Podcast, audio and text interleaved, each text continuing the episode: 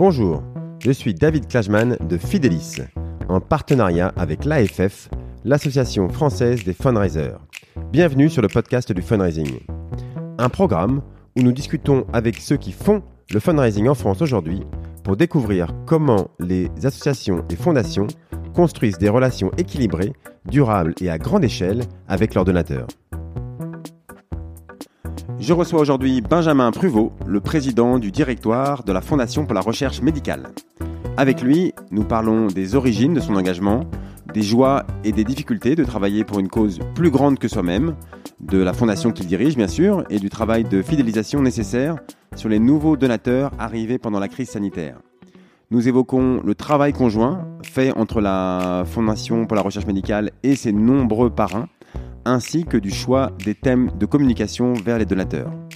Un bon tour d'horizon donc, avec un dirigeant d'une institution importante dans le paysage associatif français. Sans plus attendre, écoutons donc Benjamin Pruvot.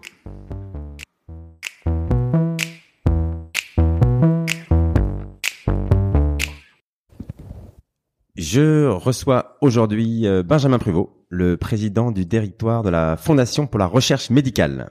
Alors la Fondation pour la recherche médicale ou la FRM, euh, c'est une fondation française créée en 1947, entre autres par les professeurs Jean Bernard et Jean euh, Homburger.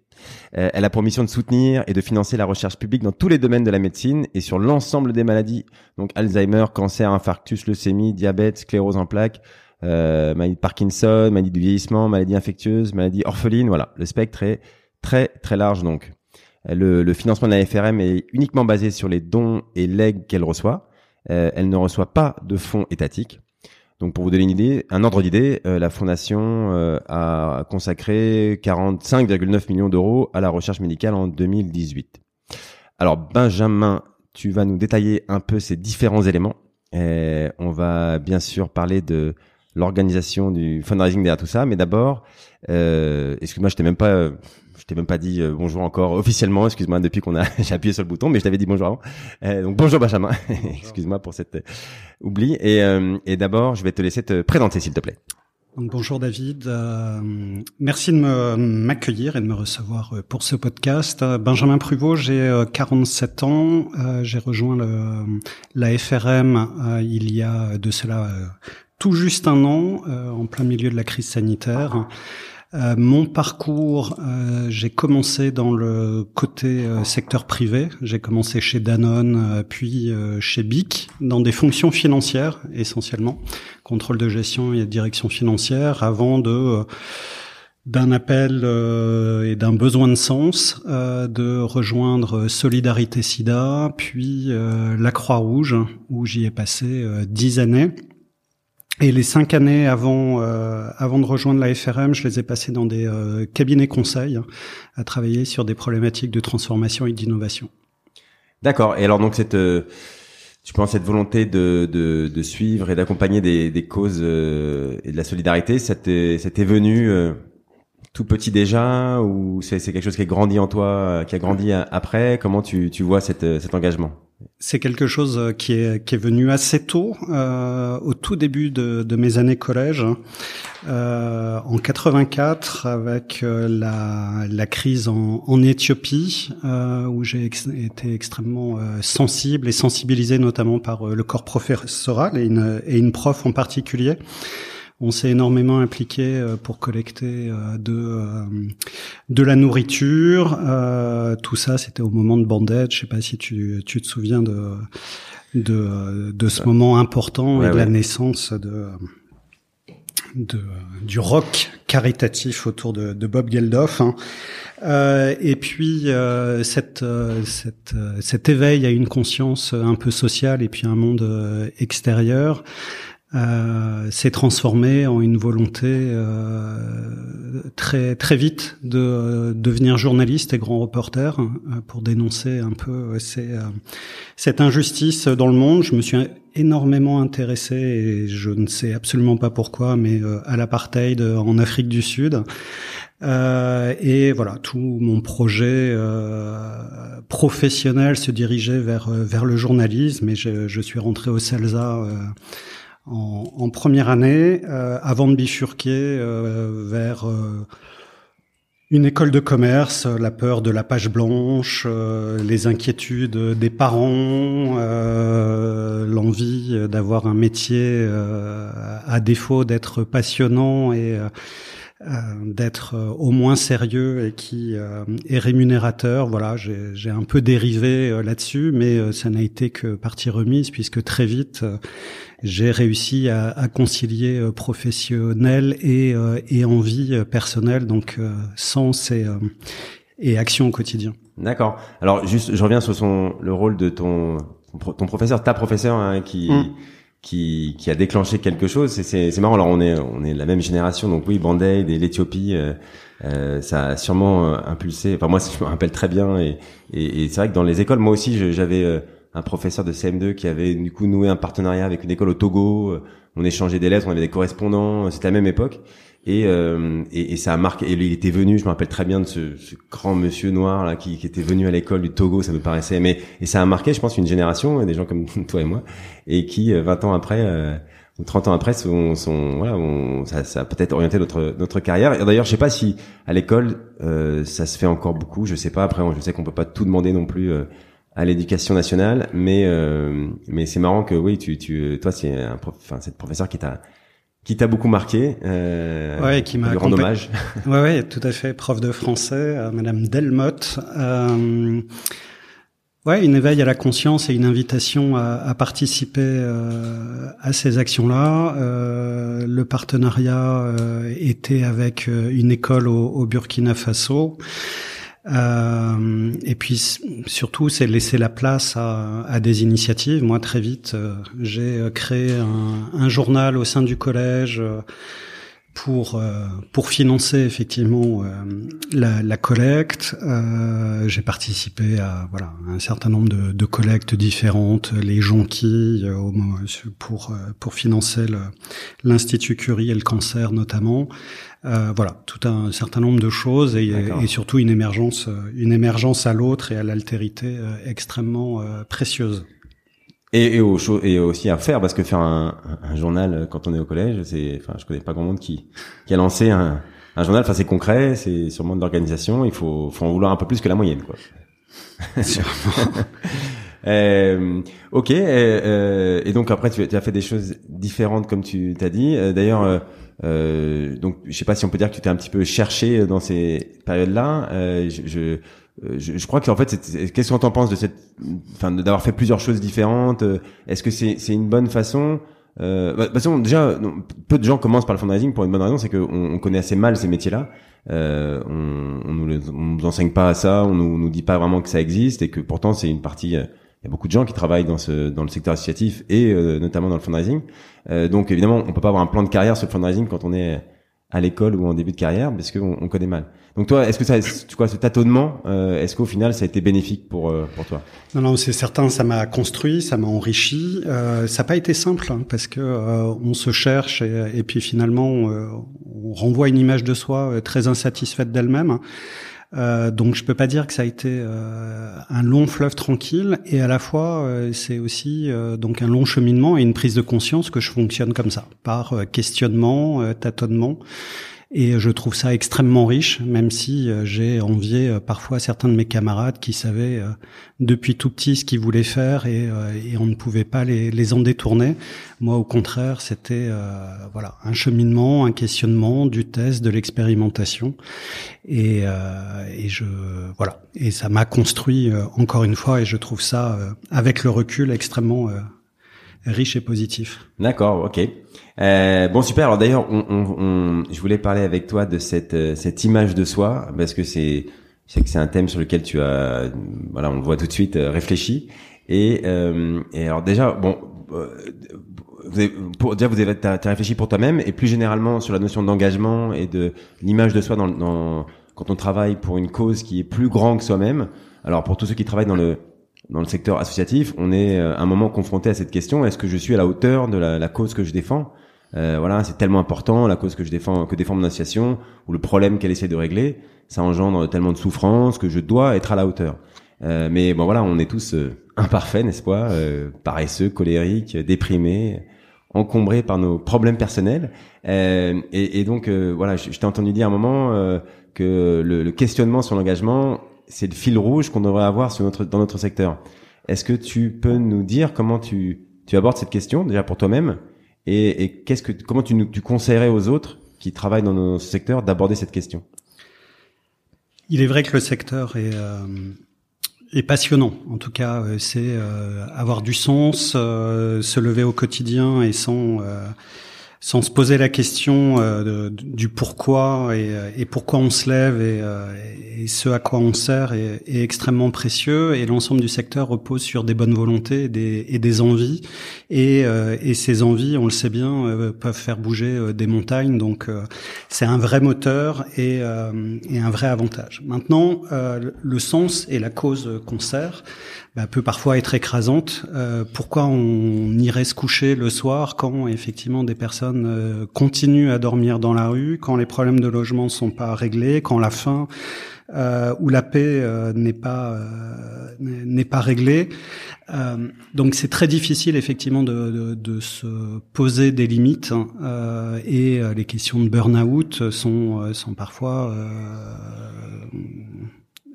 inévitable, hein, en tout cas euh, euh, indissociable effectivement du, du secteur, tant, tant la, la cause est, est importante et l'envie de, de s'impliquer est, est à la hauteur.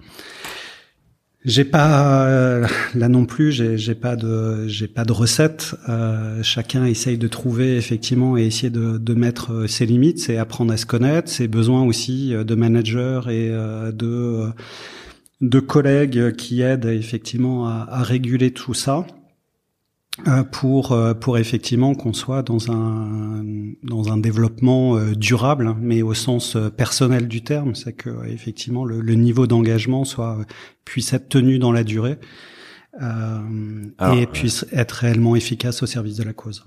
Oui, alors ça, le, le, tu parles de manager. Je pense que effectivement le rôle du management et enfin plus globalement des, des dirigeants, des des, dans le monde associatif est là très important, euh, notamment en cette période de, de crise euh, sanitaire.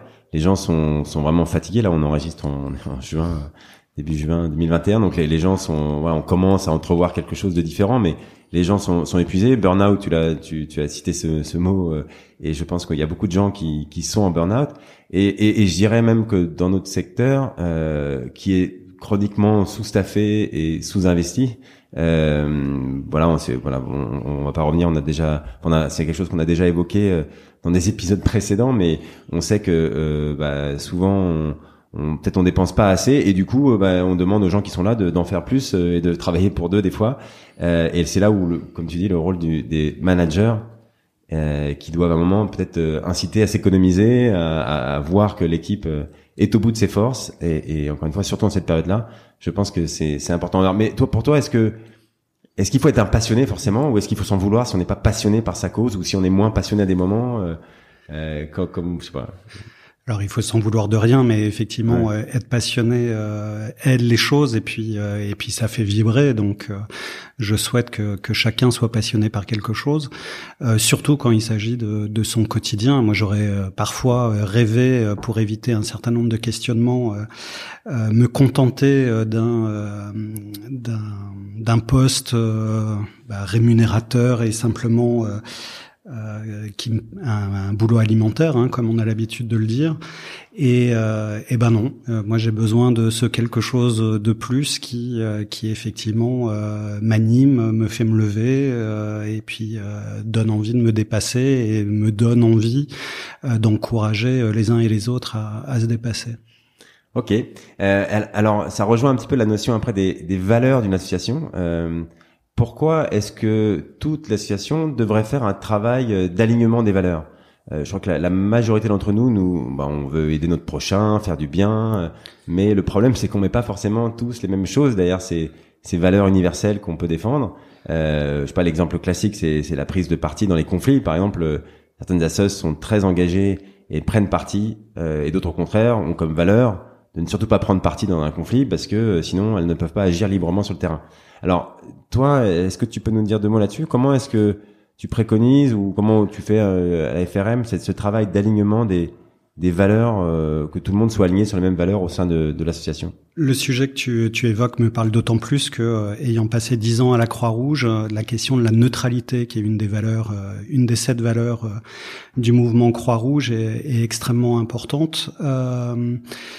et et a été aussi à l'origine de la création des, French Doctors, hein, euh, médecins du monde euh, et autres, qui euh, trouvaient le, le, silence d'associations comme la Croix-Rouge inacceptable dans le cas de conflit.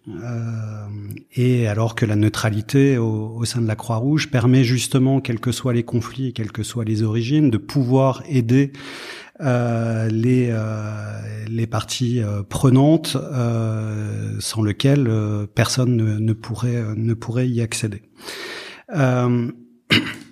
Le sujet des valeurs, au-delà de, euh, des, des, grands mots euh, qu'on peut graver sur le frontispice de nos associations ou de nos fondations, euh, il est important qu'elles soient incarnées. Et pour qu'elles soient incarnées, donc qu'elles se traduisent dans, dans les actes, il faut que derrière ces grands mots, euh, la communauté d'acteurs euh, partage effectivement la signification de ce que euh, représentent réellement euh, réellement ces mots et et puis surtout les traduisent dans des actions concrètes au quotidien. La FRM, une de impartialité, neutralité, excellence. La notion d'excellence fait, fait beaucoup débat. À la fois, elle est extrêmement ambitieuse et et, euh, et, et, met de la pression sur l'ensemble des équipes à mieux sélectionner les, euh, les projets de recherche et à sélectionner les, les projets de recherche les, les plus prometteurs. Hein. Euh, et à la fois, qui sommes-nous pour dire que les projets que nous avons sélectionnés sont euh, sont excellents. Mais ça implique tout un tout un savoir-faire et, et un certain nombre d'actions. ça ça en tout cas, ça implique euh, de euh, réunir autour de nous les, plus grands experts euh, dans le domaine, à l'étranger comme comme en France, et d'être extrêmement rigoureux sur un processus de sélection euh, pour effectivement se rapprocher de, des projets les plus excellents et, des, et un projet excellent en matière de recherche, c'est le plus prometteur, sachant qu'un projet de recherche n'est pas garanti, hein, 100% de trouver, mais il faut euh, sélectionner les, ceux qui sont les plus prometteurs et euh, qui ont le plus de probabilité effectivement d'aboutir à, à, quelque chose d'intéressant. Euh, et à minima des connaissances qui vont servir à d'autres chercheurs, qui vont leur permettre de débloquer d'autres d'autres recherches. Donc ça, c'est le, c'est le, la valeur excellence que, qui est une des, des valeurs cardinales de, de la FRM. C'est ça. On voit donc là quand on, on annonce une valeur euh, que derrière ça implique plein de choses. Voilà. C'est ça que. Et elle fait débat, euh, et il est nécessaire que euh, que les sujets de valeur soient débattus au sein de au sein des organisations. Alors à quel rythme tu penses euh, hier, euh, on avait un séminaire au sein de, la Fondation pour la recherche médicale. On a abordé ces sujets-là euh, parce que on est en train de revoir comment euh, les, incarner, comment les faire évoluer. et ça fait partie d'un processus d'évolution des organisations qui est, plutôt sain d'aborder une, fois par an ou une fois tous les deux ans. L'enjeu, encore une fois, c'est pas de faire l'exercice pour l'exercice, c'est encore une fois que ça se traduise dans les dans les faits et euh, que ça se voit. Euh, chez nos donateurs, chez nos partenaires, quand on répond au téléphone, dans nos courriers, voilà, que ça se décline euh, de bout en bout et qu'il y ait cette cohérence d'action qui, qui puisse se lire. Alors, et très concrètement, parce que, enfin, voilà, j'ai peur que ça fasse peut-être peur, peut-être je me trompe, hein, mais à, des associations qui sont plus petites, qui disent, oh moi, faire un travail d'alignement de mes valeurs, euh, déjà, j'essaye de répondre aux courriers ou d'envoyer des courriers ou j'en sais rien. Euh, euh, en fait, on, met peut-être des mots euh, qui paraissent compliqués pour quelque chose qui est un exercice qui peut être relativement simple. Une fois par an, on réunit l'équipe et on se demande, mais on est prend un tableau et on se dit, mais qu'est-ce c'est quoi les, les, les, trois mots les plus importants pour l'association et, et, déjà ça engendre plein de débats non? Est-ce que c'est pas oui oui c'est exactement ça, ça. Ouais c'est exactement ça. C'est qu'est-ce qu'on met. Euh, si on était 10% plus excellent encore que ce qu'on fait aujourd'hui, euh, comment ça se traduirait, comment ça se verrait? Euh, c'est des choses aussi basiques, mais euh, encore une fois, qui me semblent saines dans une organisation, une association ou une fondation. Et, et une organisation composée d'humains et donc les aligner sur une vision commune et une direction commune permet permet de concentrer les énergies et éviter les déperditions. D'accord. Et alors il y a aussi l'écart entre l'image qu'on peut se faire du travail en association et puis la vraie vie ou les relations entre les gens qui travaillent dans les associations dans les associations peuvent être un peu tendues par manque de temps, de formation. Euh, ça aussi, est-ce que comment tu, toi tu essaies de préparer tes équipes à ça euh... Bah déjà, avant de, préparer les équipes, c'est euh, c'est une surprise moi que j'ai pu me faire hein, en passant du, privé euh, dans des grandes organisations internationales à, Solidarité SIDA ou, ou la Croix-Rouge. Euh, c'est une organisation avant tout, une association, une fondation, euh, organisation euh, humaine avec ses grandes forces, ses travers aussi. quand en plus il y a et des salariés et des bénévoles, les relations sont pas toujours complètement simples et et, et, et, les discours et les échanges souvent moins polissés que dans des grandes organisations euh, privé, euh, mais à la fois c'est ce qui en fait la richesse. Donc c'est euh, une organisation à taille humaine et je préviens ceux parce que j'ai beaucoup sont venus me voir en disant j'aimerais faire le le même chemin que, que toi et rejoindre l'humanitaire, c'était euh, en général une des, euh, une des réserves en disant mais ne vous attendez pas à ce que euh, c'est pas le monde des bisounours les organisations. Elles, elles poursuivent des objectifs, elles ont besoin d'être efficaces et bien souvent elles manquent de moyens. Donc en plus il faut elles attendent beaucoup de, des uns et des autres et de remettre euh, dans ce foisonnement, ce, ce concentré de passion, euh, c'est euh, ne pas oublier effectivement qu'il faut avoir un comportement professionnel. Il faut surtout pas oublier l'objectif qu'on se donne hein, et la cause qu'on sert, et ne pas se perdre en conjecture ou en bisbilles inefficaces et, et, et, des vecteurs de déperdition d'énergie. Alors bon, et, et, au final, j'ai l'impression que euh, bah, il faut comprendre tout ça déjà pour s'orienter vers une association qui nous ressemble. Euh, voilà, on quand on travaille pour ACT UP, euh, c'est pas la même chose que travailler pour la Croix-Rouge. Euh, donc euh, il faut ni pour la FRM en effet. voilà. Mais voilà, c'est il faut avoir cette un peu cette culture là qu'on n'a pas forcément quand on a 20, 20 ans évidemment, pour après trouver les, les valeurs qui nous correspondent le mieux et qui correspondent à notre personnalité.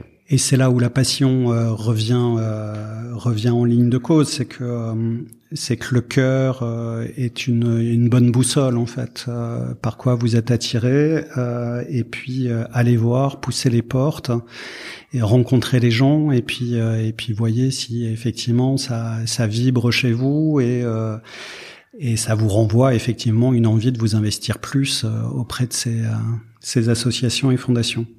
Ouais, ok, euh, super. Alors, on, va parler de la Fondation pour la recherche médicale un peu plus en détail euh, et de son actualité.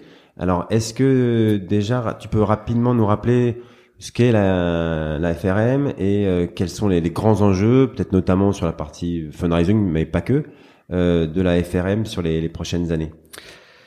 La Fondation pour la recherche médicale est une des plus anciennes fondations. Elle a été créée en 1947, donc juste à, l'après-guerre, par euh, par des, des, grands chercheurs, Jean Burger euh, et, euh, et, Jean Bernard, et, et aussi Claudine Escoffier-Lambiotte, et qui ont réussi à, à fédérer autour d'eux 132 chercheurs pour appeler à, à l'aide privée pour euh, restimuler euh, la recherche euh, en France dans l'immédiate après-guerre.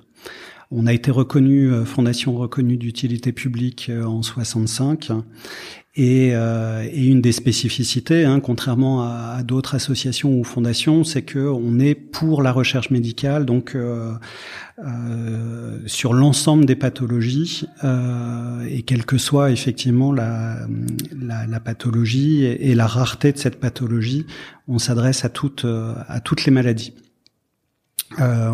Euh, chaque année, on aide 400, 405 projets de recherche, donc des aides individuelles auprès des chercheurs ou euh, des aides pluriannuelles auprès d'équipes. qui sont sélectionnés par des experts nationaux et internationaux. Euh, et en 2020, euh, ça a représenté 53 millions d'euros d'aide reversées, reversées dans l'année. L'année 2020 a été très particulière hein, avec cette, cette crise sanitaire et cette pandémie. Euh, la recherche médicale a été mise euh, sous euh, sous le feu des projecteurs et il y a eu une prise de conscience que la recherche médicale était quelque chose d'absolument nécessaire et que c'était un investissement qui qui devait se faire sur un temps long pour espérer effectivement avoir des traitements ou des solutions de traitement à un instant T. Et c'est pas quand la pandémie effectivement arrive euh, dans notre réflexe un peu de consommateur, on se retourne, mais sur les étagères, il n'y a pas de médicaments et, il n'y a pas de solution. Donc il y a, y a un vrai besoin de d'investir dans la recherche médicale avec de la détermination et puis euh, et puis dans la durée. On a dû s'adapter à la Fondation pour la recherche médicale à euh, un fonctionnement en urgence, ce qu'on n'a pas euh, l'habitude complètement de faire, hein, avec euh, des appels à projets annuels, plusieurs des présélections, des sélections de, par des comités d'experts et puis et puis le financement des, des, projets de recherche. Là, l'urgence a nécessité effectivement une mobilisation forte, la mise en place de partenariats avec avec des acteurs comme l'Agence nationale pour la recherche.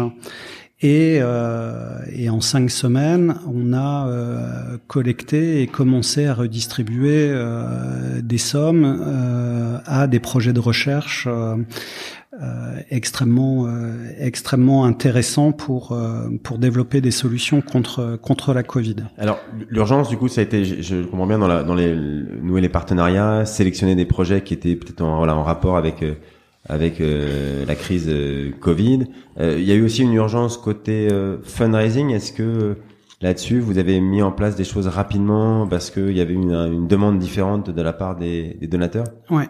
On a fait effectivement des courriers, des mailings, une présence de Thierry Lhermitte, notre parrain, un de nos parrains, sur dans beaucoup d'émissions de, radio et sur des plateaux télé une implication absolument incroyable de sa part, euh, mais aussi de l'ensemble des, équipes de la FRM, hein, et, je tiens vraiment à les remercier ici. Une implication euh, dingue, d'autant plus que euh, on a dû s'adapter dans le même temps, nous aussi, au confinement, au télétravail, ce dont on n'était pas non plus vraiment préparé. Donc, dans ce contexte effectivement très particulier, il y a eu une mobilisation et un engagement fort qui nous a permis de collecter dans un temps euh, très court euh, plus de 6 millions d'euros et dont 5 euh, millions 5 ont été reversés dans, dans les semaines qui ont suivi sur 35 projets.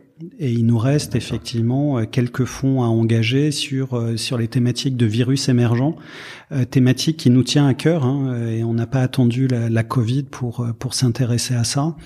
Donc donc voilà, il y a un travail sur 2021 qui va qui va se poursuivre et et peut-être pour compléter l'année 2020.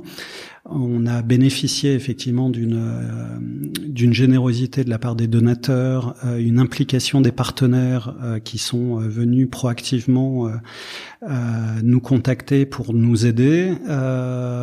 et cet engagement au, titre de, de, la crise sanitaire ne s'est pas fait aux dépens de la générosité au sens au sens large du terme, puisqu'on a pu tenir nos engagements classiques euh, les aides individuelles ou les aides d'équipe euh, à hauteur de, euh, de, de, de, ce qui était prévu initialement. De ce qui était prévu initialement. D'accord, donc en fait ça a été une. Vous, en fait, vous n'avez pas arrêté la collecte. Euh, au contraire, vous l'avez peut-être intensifié ou, enfin, vous n'avez pas dit parce que certaines associations se sont dit ah voilà, mais les donateurs là ils sont euh, chez eux, pas bien, inquiets pour l'avenir, donc j'arrête de leur demander parce qu'ils ne donneront pas. Vous, vous n'avez pas eu ce réflexe-là? Non, non, on a au contraire, on a intensifié euh, et on a complété nos messages habituels euh, en les accents euh, sur Covid et virus émergents.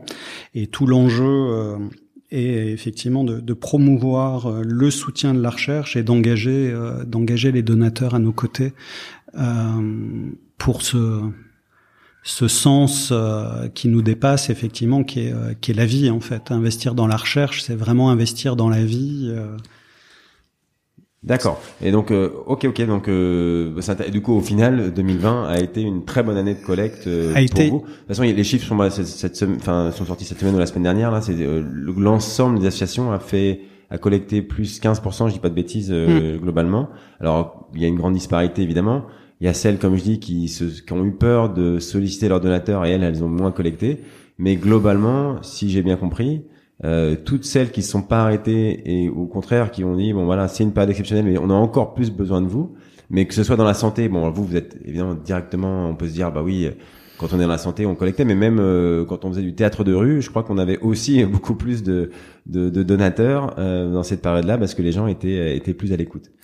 Oui, oui, les Français ont été incroyables sur cette année encore. Et et bien entendu, la Fondation pour la recherche médicale, parce que encore une fois, euh, les sujets qu'on porte au quotidien euh, ont été mis en avant, donc on, en a bénéficié, comme euh, la notoriété de la FRM, a énormément progressé cette année grâce à ça.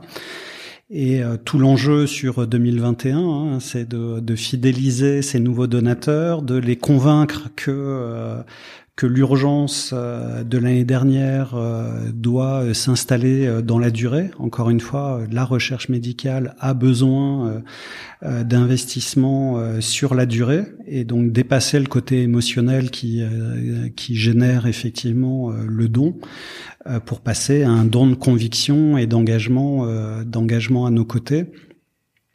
Euh, et avec l'objectif effectivement de, de, pouvoir maintenir nos niveaux d'engagement et d'amplifier le, notre soutien à la recherche. Et ces donateurs, est-ce que tu penses qu'ils étaient différents euh, euh, de, de, de, ceux d'habitude? Est-ce qu'ils étaient plus jeunes, plus digitaux? Est-ce que tu aurais des est-ce que vous avez fait des études là-dessus? Est-ce que du coup il faut leur parler différemment? Euh, Alors, qu'est-ce que tu en penses? On a une base de, de donateurs installés qui, euh, qui elle aussi a, a répondu présent hein, euh, à, l'année dernière euh, et on a eu des nouveaux donateurs qui euh, sont beaucoup plus passés par euh, par les canaux digitaux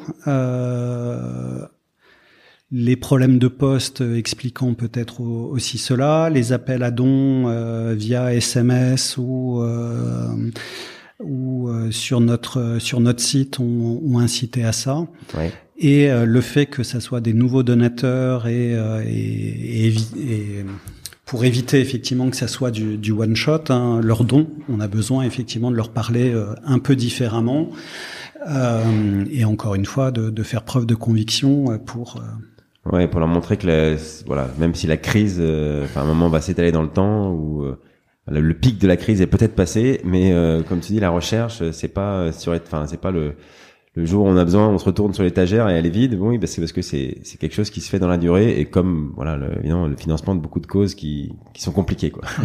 Et effectivement, tout le monde a, a plein de plein de choses en tête et, et d'autres préoccupations, mais il n'est pas complètement normal que que les sujets de santé deviennent des, des la préoccupation des euh, des Français quand ils seulement quand on y dépasse 65 ans en fait. C'est euh, la santé, c'est euh, c'est un bien commun euh, de chacun et qu'il faut préserver le plus tôt possible. Quoi. Ok, super. Alors, il y, a, un, comme je reviens un petit peu en arrière sur ce que tu as dit, il y, a, un domaine du fundraising où la FRM est vraiment très présente, c'est la c'est les parrains. vous avez un, un, un vrai savoir-faire spécifique, il me semble, sur le. Vous avez un nombre de parrains très important. Alors oui, Thierry Lhermitte, tu l'as cité, qui effectivement est, est très actif et, et euh, non seulement impliqué, mais, mais euh, expert du, du, domaine de la recherche médicale. Euh, mais bon, vous avez, je sais que Nagui, Matt Pokora, Tom Villa, Clotilde Corot, voilà, et, et bien d'autres. vous avez, vous, vous, arrivez à, à, générer cet engouement et à gérer ces, ces personnalités différentes. Euh, est-ce que tu peux nous, nous raconter comment vous, vous les abordez ces personnalités? Est-ce que c'est vous qui allez les voir? Est-ce que c'est elles qui viennent? Comment ça se passe? Il y a un peu de tout. On s'adapte. Je ne sais pas si on a une expertise particulière, mais euh, mais on s'adapte aussi euh, à ces différents euh, parrains et marraines en en essayant de, de créer avec eux effectivement les conditions de leur engagement, à la fois que ça les nourrisse et à la fois qu'ils aient l'impression de servir et que ça soit utile pour pour la Fondation pour la recherche médicale. On a Marina Carrère d'Ancos aussi euh, parmi euh, comme marraine. On a euh, Marc Lévy. Euh, et effectivement, on a et Nagui, Thierry Lhermitte, et chacun avec une implication différente à hauteur de leurs moyens, euh, de leur disponibilité aussi. Hein. Marc Lévy n'habitant pas en France, ça, ça limite, euh, voilà, parfois les, les interactions, mais il répond présent dès, dès qu'il peut et, euh, et, immédiatement. Et on a un Thierry Lhermitte qui est effectivement absolument incroyable, au-delà du, du, fait de, de, la disponibilité. Il a une passion euh, et le sujet l'intéresse et il fait des visites de laboratoire et il en rencontre sur France Inter tous les mois avec passion et qui est, qui est une passion qui est communicatrice parce que euh, elle est tellement réelle qu'elle ne qu'elle ne peut être feinte. Alors, il y a un enjeu peut-être. Euh, tu, tu évoquais effectivement euh, depuis l'année dernière, Matt Pokora nous a rejoint sur sur la campagne Alzheimer avec euh, avec une intervention très touchante en parlant de son grand-père qui qui était atteint de la maladie. Tom Villa, Tom Villa également, Elise Moon. voilà, on essaye aussi de de de présenter des visages euh, différents euh, parce que chaque parrain ou marraine euh, s'exprime différemment et ne, ne s'adresse pas aux mêmes personnes. Clotilde Courreau nous a rejoint l'année dernière sur un engagement qui nous tient à cœur et qui lui tenait à cœur et c'est là où on s'est on s'est retrouvé, c'est euh, sur euh, la promotion euh, de la recherche sur les maladies psychiatriques hein, et tous les sujets autour de la santé mentale qui sont un peu le parent pauvre de, de, la, de la recherche et, et du soutien. Alors j'ai l'impression que en fait tu as dit quelque chose qui me qui, qui je trouve enfin, en tout cas bah, peut-être une bonne façon de convaincre ces parrains c'est c'est déjà de leur montrer qu'ils vont servir à quelque chose. peut-être que euh, bah, c'est pas évident pour eux. Ils vont se dire bon, euh, même si j'ai une personnalité, ok, moi je fais des spectacles, je, je fais des, j'ai des films, mais, bon, est-ce que vraiment je vais servir la cause euh, euh enfin, est-ce que, je vais rapporter des dons? Est-ce que je vais permettre de me faire connaître la cause? Déjà, est-ce que c'est pas la première étape, c'est de les rassurer là-dessus, de dire mais euh, en fait si vous allez vous allez vraiment être utile pour la cause, on va vous aider, on va vous accompagner, donner du matériel, mais mais mais mais voilà, on a besoin de vous. Enfin, voilà. Je, vous allez pas être ridicule, je me dis qu'en fait, quand on, quand on parle de ça, non, mais c'est peut-être une, eux, ils ont peut-être l'habitude, mais ils vont se dire, mais on va penser que je suis pas légitime, euh, qu'est-ce que je vais raconter, parler de recherche médicale, moi, je, je, je suis juste un amuseur public. Est-ce que c'est pas la première chose à faire, c'est, c'est de les rassurer là-dessus?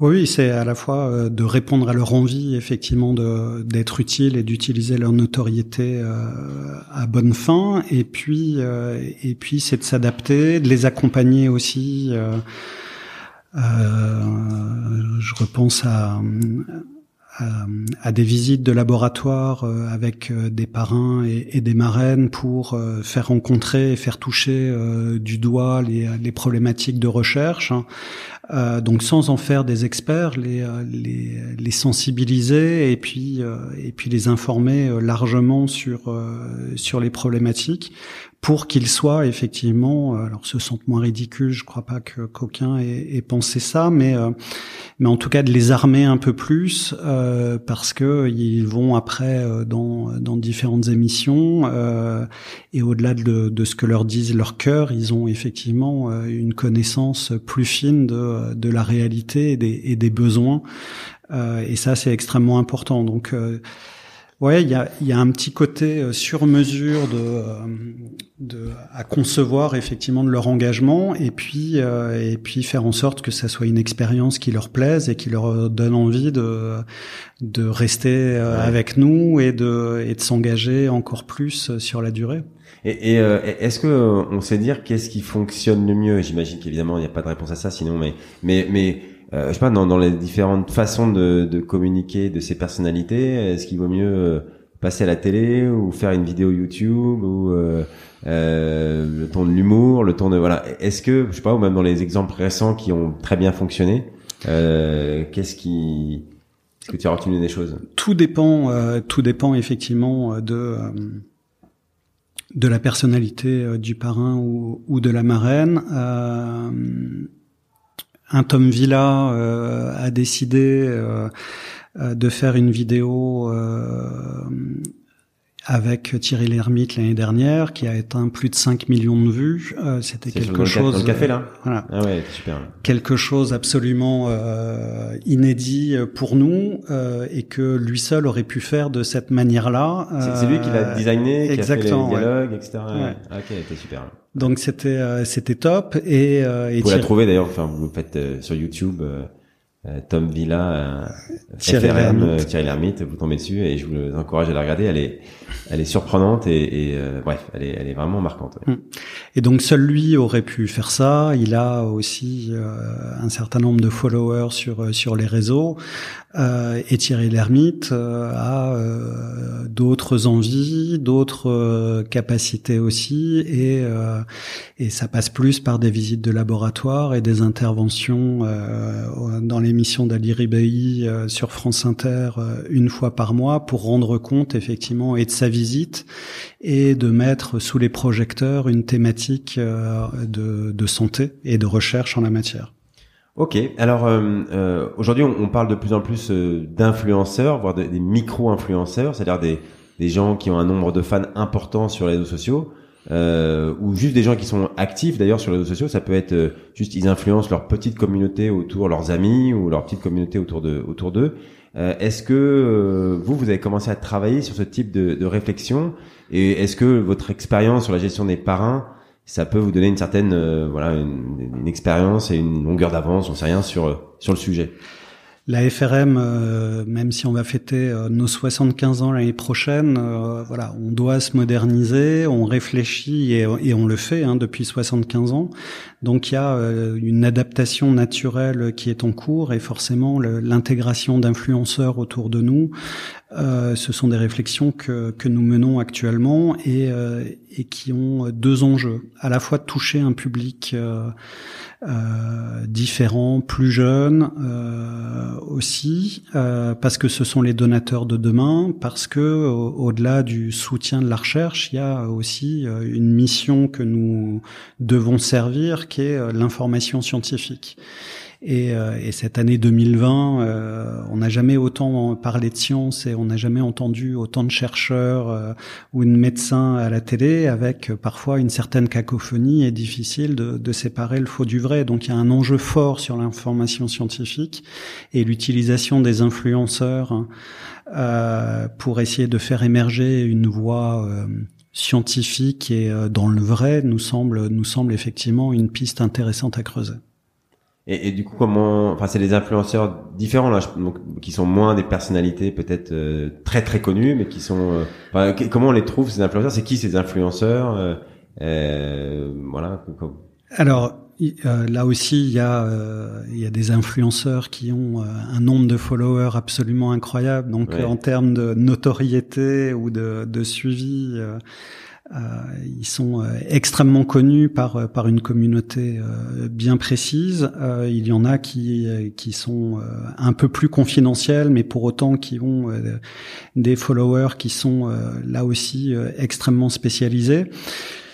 Là aussi, il y a une très très grande diversité. Certains euh, viennent sonner à notre porte euh, en disant que les sujets euh, scientifiques ou une pathologie particulière les intéressent et, ils aimeraient effectivement pouvoir collaborer avec nous. D'autres nous semblent intéressants et, on les sollicite pour pour faire un bout de chemin ensemble et collaborer effectivement sur des projets.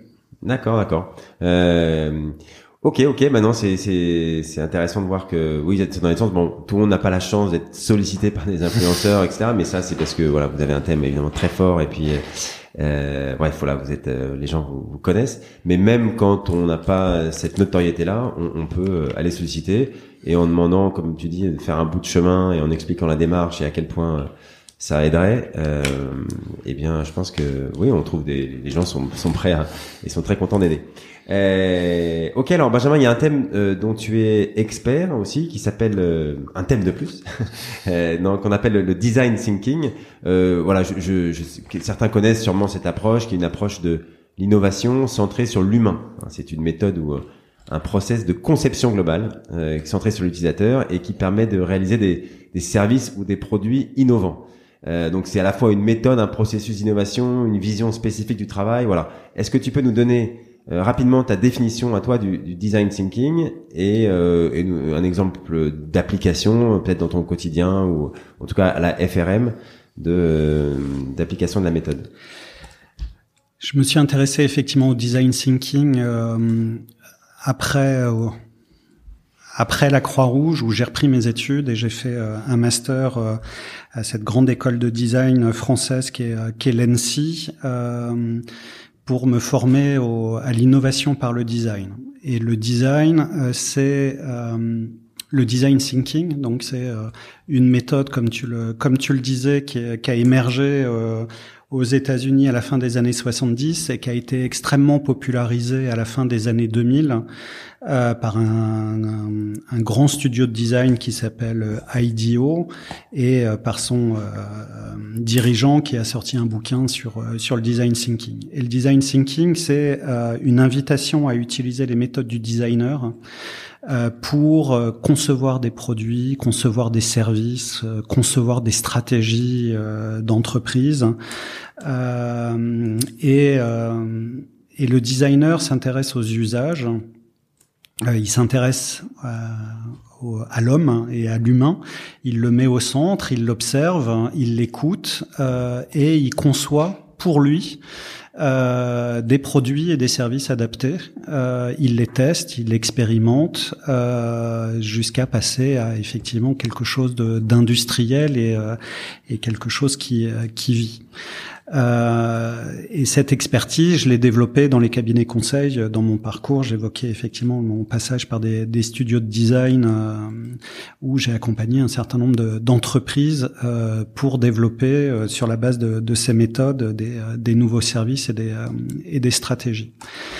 Et bien entendu, en arrivant à la FRM, avec l'ensemble de ce bagage, ça me semble intéressant de pouvoir l'adapter et, euh, et de l'appliquer au, sein de la Fondation pour la recherche médicale. Et un, un des premiers sujets euh, qui, qui m'a semblé intéressant effectivement sur lequel l'appliquer, c'est le c'est les fondations abritées et le parcours de nos fondateurs euh, qui, euh, qui nous accompagnent. Euh, on a une on a une capacité abritante, on abrite 21 fondations abritées. Et, euh, et Donc, ça... juste de rappeler, rappeler, très brièvement une fondation abritée, c'est-à-dire c'est des gens qui sont venus vous voir avec un avec un certain montant de, de à, investir dans bah, dans la recherche, ou en tout cas pour euh, des causes qui, bah, ils avaient des fois ils ont souvent quelque chose en tête d'assez précis ou pas forcément, et en gros bah c'est ils, créent une fondation, mais c'est vous qui gérez une partie de l'administratif ou euh, c'est ça. Euh, c'est effectivement euh, au-delà du don euh, ponctuel, c'est un engagement sur euh, sur plusieurs années. On crée une fondation euh, abritée, bien souvent pour une cause en mémoire d'un conjoint décédé de telle ou telle maladie. C'est peut être un projet familial parce que un des enfants ou un des membres de la famille est atteint de telle ou telle maladie et on crée une fondation abritée en voulant effectivement avoir un impact plus important euh, dans la recherche médicale et bien souvent sur un domaine euh, sur un domaine très précis. Et, euh, et donc vous, vous travaillez avec avec eux et donc c'est dans il y a un travail conjoint. eux ils apportent le financement et évidemment ils sont aussi partie prenante et ils veulent suivre et ils veulent apporter leur énergie. Et donc voilà il y a un travail conjoint ou c'est là où tu as appliqué ces méthodes Il y a, y a, une grosse envie effectivement de, de vouloir faire et puis euh, nous de leur proposer euh, des projets de recherche qui euh, qui leur conviennent, de rencontrer des chercheurs, de les tenir informés sur l'évolution effectivement de, de la recherche dans le domaine qui, qui les intéresse. Et, euh, et, ça nous semble être un outil euh, extrêmement euh, intéressant aujourd'hui pour pour justement engager les philanthropes ou les grands donateurs dans la durée. et donc on, on, souhaite développer effectivement ces fondations abritées. Et on a Donc on a commencé par euh, en écouter euh, un certain nombre, écouter ce qui les anime, écouter leur histoire, écouter ce qui les dérange un peu plus ou ce qui les, frustre parfois parce que ça va pas suffisamment vite, parce que le timing de la recherche où il n'y a pas suffisamment de, résultats probants tout de suite. Hein. Euh, donc toute cette écoute euh, nous a permis effectivement de, de dessiner un parcours euh, tel qu'il existait aujourd'hui, avec avec ses côtés très positifs et ses côtés un peu moins positifs, et puis de dessiner quel pourrait être le parcours qu'on souhaite offrir aux fondateurs, un parcours qui soit effectivement qui corresponde plus à à leurs attentes, et puis qui soit qui soit source d'expérience et de satisfaction euh, pleine et entière. D'accord. Et donc euh, ça, ça veut dire c'est, je sais pas, des, des réunions ensemble. Euh. Alors, en fait, c'est plein de choses qui peuvent paraître du bon sens. Et sur ça, de toute façon, les bonnes méthodes, c'est toujours du, du, bon temps. On peut le dire qu'on en fait souvent déjà une partie sans avoir besoin de, de, de, suivre une méthode particulière. Mais le fait de les, avoir précisément et de suivre une méthodologie, euh, bah, ça permet de les dérouler et de dérouler les étapes sans en oublier. Oui, oui, le, le, grand fondement du design thinking, hein, c'est d'écouter et de s'intéresser effectivement à qui, à qui on sert, et donc euh, de donner la voix au donateur et vraiment de de, de, faire attention à lui et de concevoir des choses et de lui faire des propositions et de voir s'il réagit ou euh, et donc ça réunit donc c'est un certain nombre d'interviews, de rencontres, c'est des ateliers qui sont euh, avec l'ensemble des personnes concernées au sein de la Fondation pour la recherche médicale euh, qui tournent autour du fondateur entre le responsable administratif, le responsable des relations donateurs, la chargée de philanthropie euh, etc. Et puis euh, qui n'interviennent pas et qui réfléchissent pas avec leur euh, uniquement leur casquette, mais vraiment pour pour le fondateur et des démarches créatives pour trouver effectivement l'offre de service qui qui qui serait pertinente. Et ensuite, on va faire des propositions aux fondateurs qui viennent valider ou invalider effectivement ces idées et, euh, et on les met en œuvre et on les teste et on, et on les déploie sur, sur l'ensemble des fondations. Et alors, euh, ça peut s'appliquer aussi à des, des, des, donateurs plus modestes, voilà, pour, pour mieux communiquer avec ces donateurs qui donnent 30, 50, 100 euros par an. Euh, est-ce que aussi on peut appliquer ces méthodes-là euh? Bien sûr. Euh, on a tout intérêt de toute façon à euh, s'intéresser aux donateurs, quel que soit leur montant. Après, on peut faire des, segmentations et euh, et, euh, et, des segmentations moins sur la capacité à faire des dons que sur les motivations effectivement à, à faire des dons. Euh, qui sont pas les mêmes d'un, d'un en tout cas d'un donateur à un autre, et donc ces attentes en matière de retour, en matière de suivi, quelqu'un qui euh, qui voudrait donner euh, une fois par an euh, au mois de décembre et c'est très bien euh, c'est peut-être pas utile effectivement de euh, de l'abreuver d'informations de mailing de courriers tout au long de l'année mais de s'adresser à lui une fois par an ou deux fois mmh. par an euh, de manière très précise, euh, ça sera plus efficace et, et, plus économique. Donc on a tout intérêt effectivement à s'intéresser aux donateurs pour dépasser euh, cette relation transactionnelle, je fais un don, je te renvoie un reçu fiscal et puis on se revoit, j'espère, l'année prochaine. Euh, tout l'enjeu, c'est de proposer euh, des expériences. Qu'est-ce qui motive ce don et qu'est-ce qu'on, qu'est-ce que le donateur souhaite en contrepartie?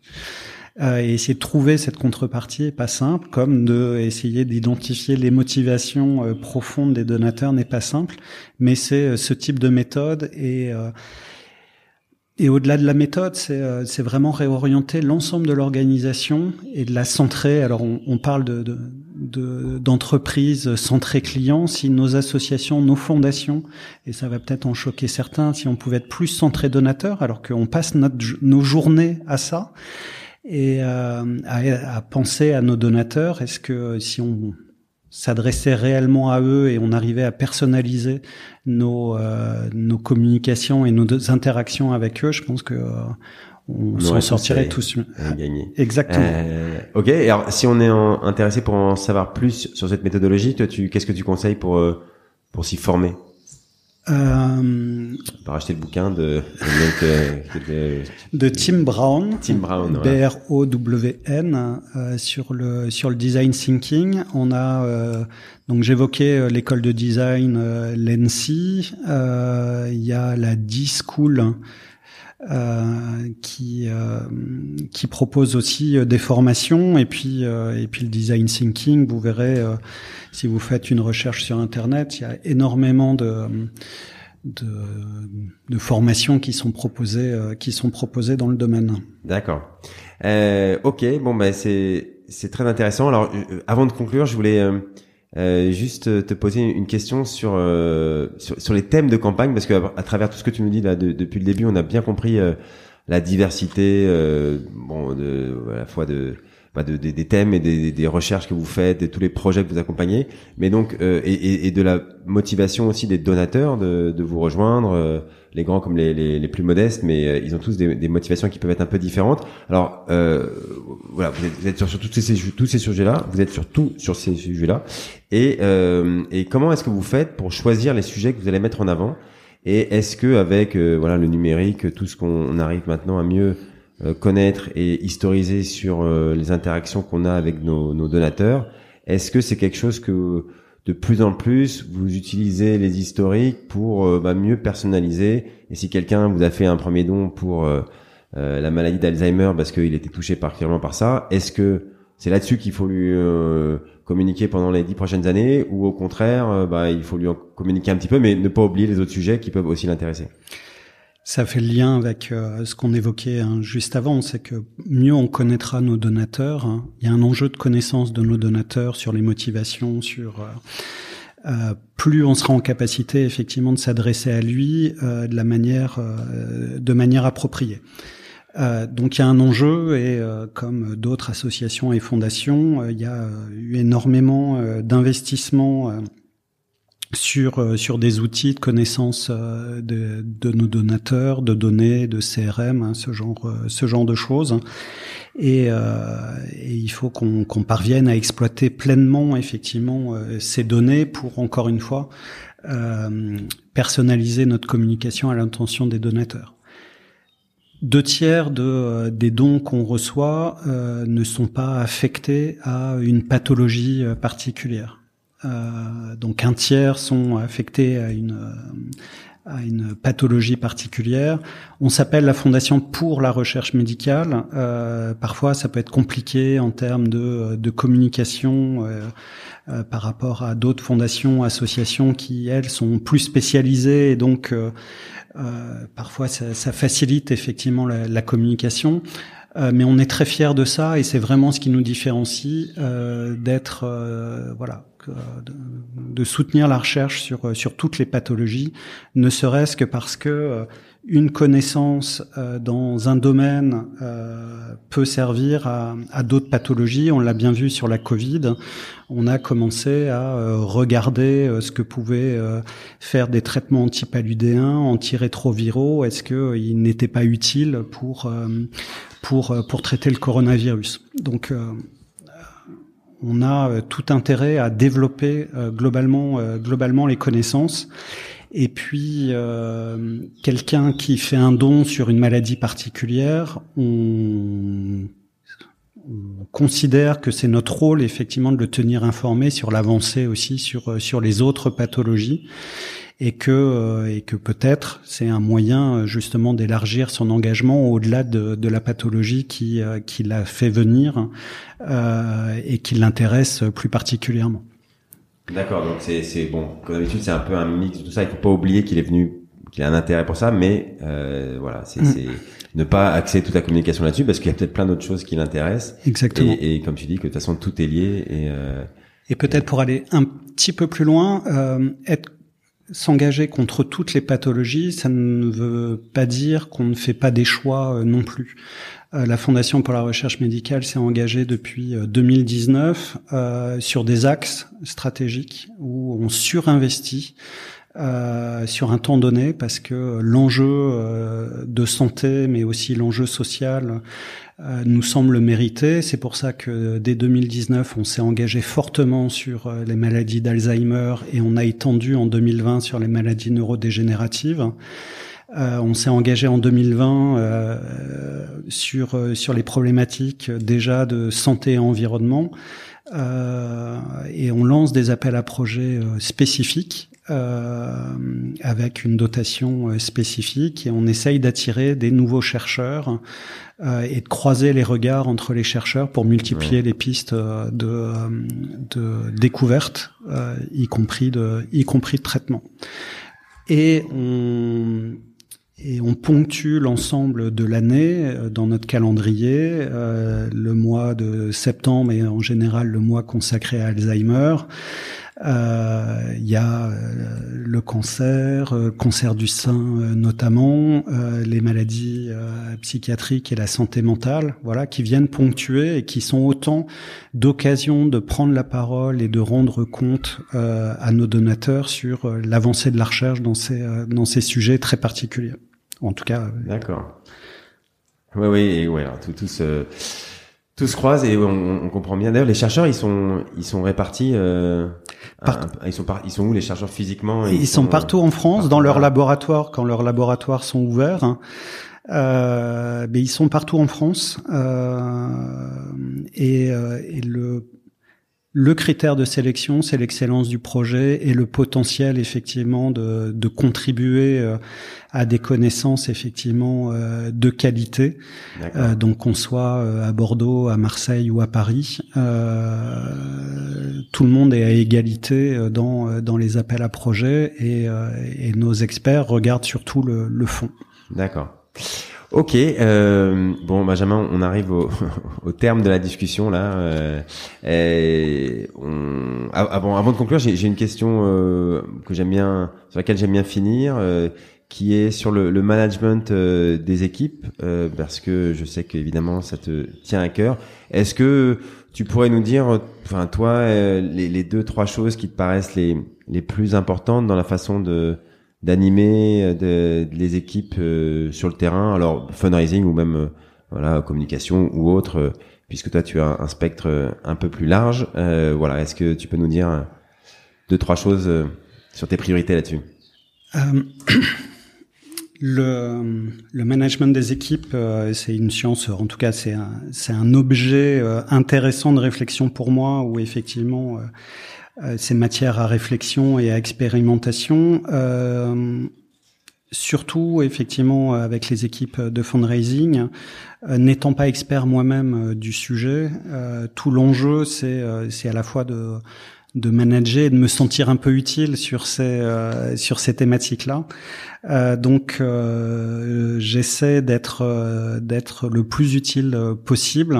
donc à la fois de d'écouter euh, et de challenger ce qu'on me ce qu'on me dit euh, et puis de laisser euh, cette euh, cette marge de manœuvre suffisante euh, et la confiance euh, aux équipes pour qu'elles puissent euh, exploiter effectivement cette cette liberté, expérimenter des choses, les encourager et elles savent que elles peuvent compter sur moi pour pour leur apporter de l'aide ou trouver des solutions à leur à leurs problématiques. Mais c'est tout l'enjeu de du management, c'est effectivement de pouvoir déléguer euh, et, euh, et déployer le, les énergies dans un territoire euh, donné et, et inviter effectivement à, à, expérimenter, tester, innover euh, et que et que ça devienne un cercle vertueux en fait. Et que, Ouais ouais que euh, quoi qu'elles sentent qu'elles ont euh, ton soutien quand il faut et qu'il n'y a pas besoin d'être expert. Enfin on peut pas être expert de tout. Exactement. Donc c'est elles les expertes et c'est à elles de de voilà de proposer et tester et que tu seras tu seras avec elle. Ok, euh, très bien. Bah c'est ça me paraît un, un mot et une conclusion très super. bon, merci Benjamin pour le temps que tu as consacré pour pour nous tous aujourd'hui.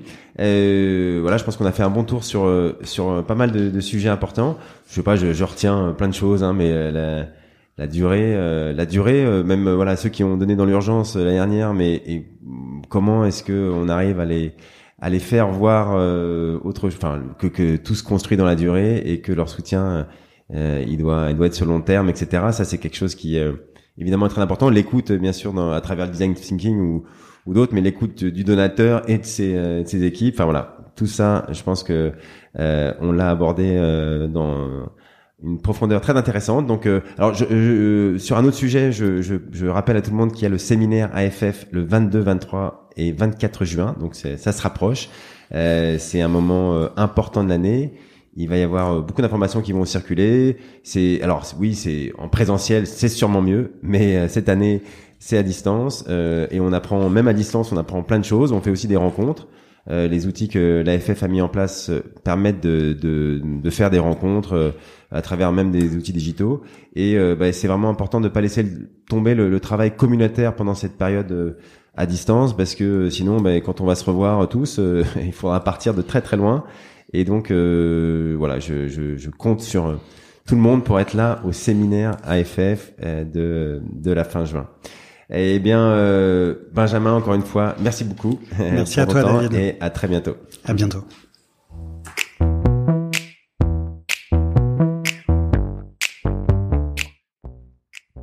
Bravo, vous avez écouté cet épisode du podcast du fundraising jusqu'au bout.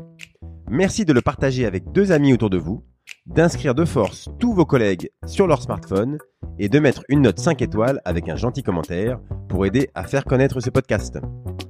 Si vous souhaitez être au courant des nouveaux épisodes, inscrivez simplement votre email sur le site fidelis-cc.fr slash podcast. Fidelis, F-I-D-E-L-I-S. Et si vous voulez augmenter le fundraising de votre association, euh, obtenir des prélèvements automatiques, des legs, des dons, vous pouvez aller sur la page contact du site. Nous adorons aider les associations et fondations à trouver des ressources durables afin de soutenir leur cause. Je suis David Clashman et je vous dis à très bientôt pour un nouvel épisode.